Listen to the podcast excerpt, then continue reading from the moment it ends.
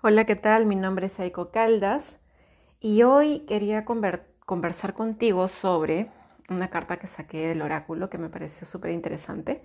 Se llama La historia interminable y bueno, esta carta habla acerca de los dramas, de los sufrimientos que venimos cargando desde que somos pequeños y que vamos repitiendo continuamente en la vida como si fuera un pasatiempo, como si fuera eh, algo con lo que nosotros nos vinculamos con los demás. ¿no? Por ejemplo, yo les voy a contar una historia personal, verídica al 100%, sobre cómo eh, antes de que yo entrara a este mundo del autoconocimiento, es más, esta historia eh, hizo que yo eh, tomara la decisión de entrar al mundo del autoconocimiento, porque ya no tenía recursos de cómo manejar mi vida. hace más o menos unos 12 años en promedio, eh, sí, unos 12 años. Em, yo pasaba por un momento crítico. Eh, tenía un juicio que me había puesto el Estado por duplicidad de identidad, eh, porque yo tenía la identidad de mis abuelos, pero mi padre biológico me había sacado documentos con su apellido. Entonces este, yo tomé la decisión de quedarme con los apellidos de mis abuelos, pero tenía que pasar por un trámite administrativo con RENIEC, pero RENIEC luego decidió que tenía que ser un, juicio, un juicio civil.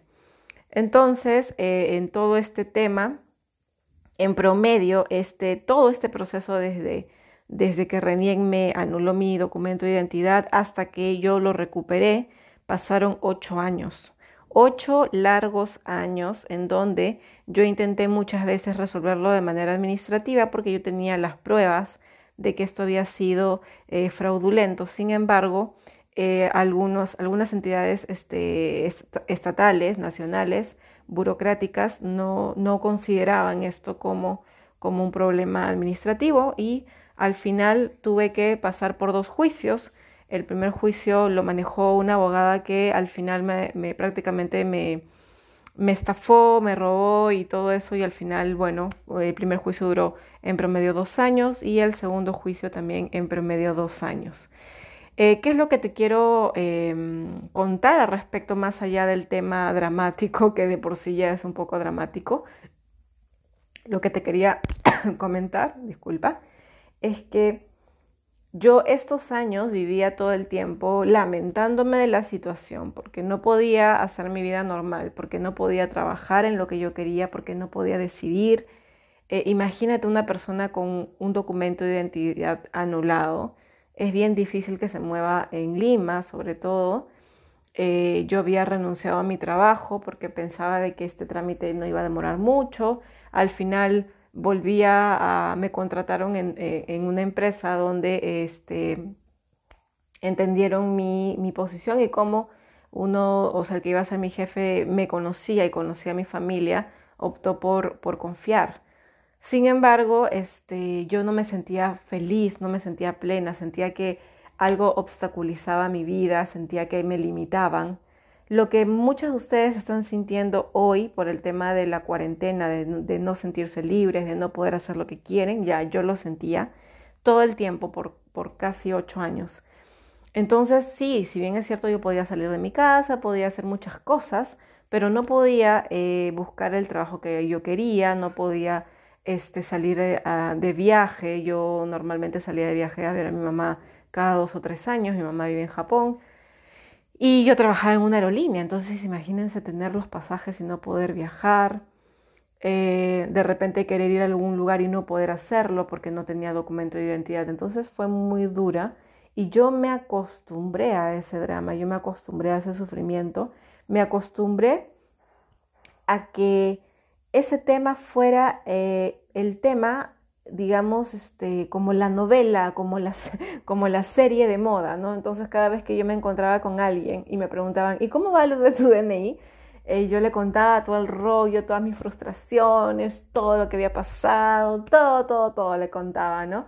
Y volví a revivir esa emoción, esa sensación. Y así estuve como en promedio tres o cuatro años con toda esa, esa, esa frustración revuelta Y ahí fue donde eh, yo decidí, porque yo ya no me soportaba, yo sentía que estaba en un círculo vicioso de, de, de, contaminación, como si estuviera en un pantano lleno de, o sea, putrefacto, donde no sentía que avanzaba, donde sentía que me estaba hundiendo más, donde ya no me reconocía a mí misma, donde todo me fastidiaba, donde, donde hasta me, no, no, no podía yo tolerarme a mí misma. Entonces ahí fue donde yo busqué ayuda.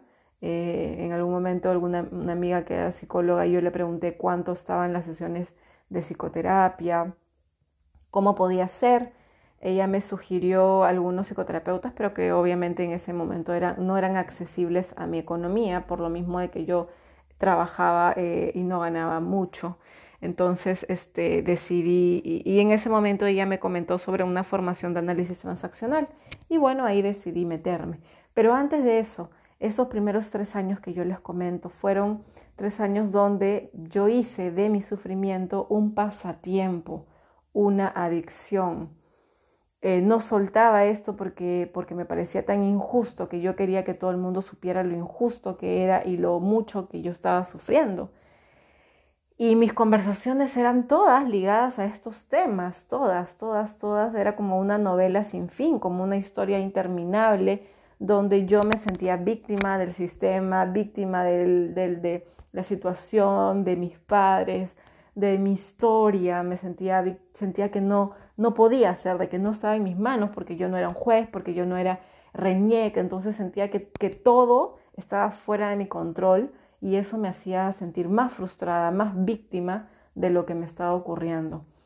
Hasta que, como les comento, en algún momento dije, ya, basta, es suficiente, estoy harta de esto, estoy harta de sentirme así, estoy harta de no poder hacer nada. Eh, llegó esta información, luego también, gracias a Dios, llegó a mí. Eh, yo siempre creo en los mensajes divinos, siempre creo que, que hay un poder superior que, que nos está cuidando todo el tiempo, solo que no lo vemos y que no creemos en él.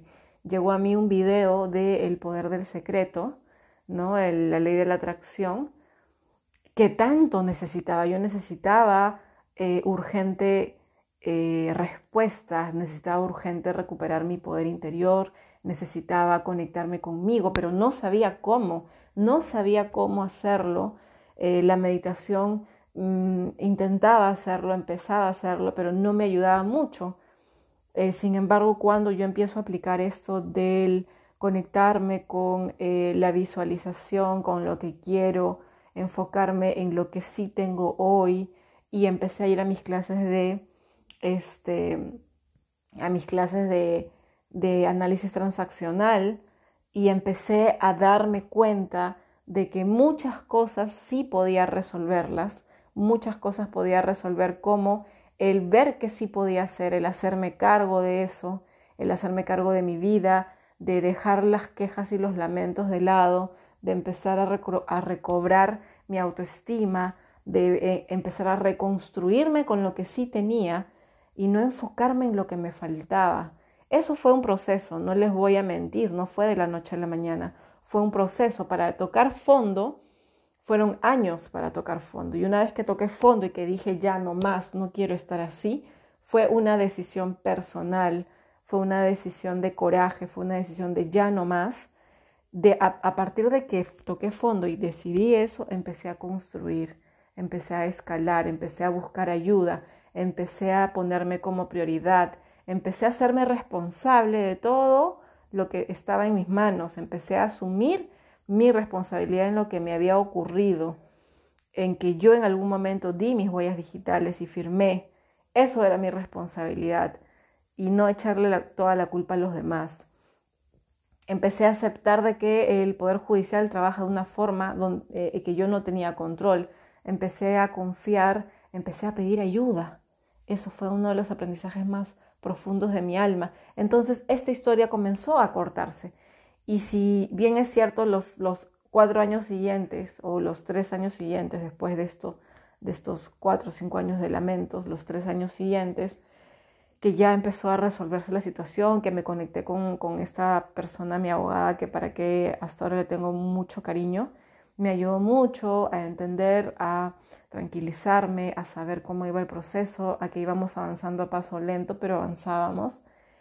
Eh, conectarme con las personas que amaba, con mi familia, con, con, ver que sí tenía, con disfrutar a mi familia. Y eso me ayudó mucho la terapia, me ayudó mucho entenderme, eh, soltar. Y quizás ustedes hoy estén pasando por alguna situación similar, por eso se los comparto, donde están como en sus dramas, en sus novelas interminables, en, sus historias sin fin, y que quizás también se sienten perdidos, se sienten, eh, sienten que ya no tienen el poder que tenían antes, se sienten como en la nebulosa, como en una neblina oscura donde no ven hacia dónde van o qué, pueden hacer.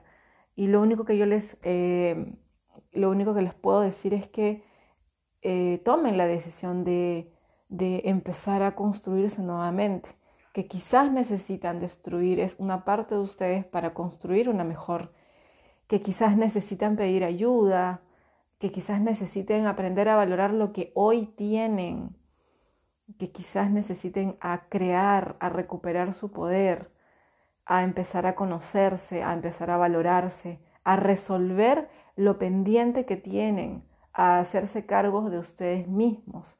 No es fácil, no les voy a mentir, es un camino que toma mucho coraje, mucha disciplina y sobre todo mucho amor propio.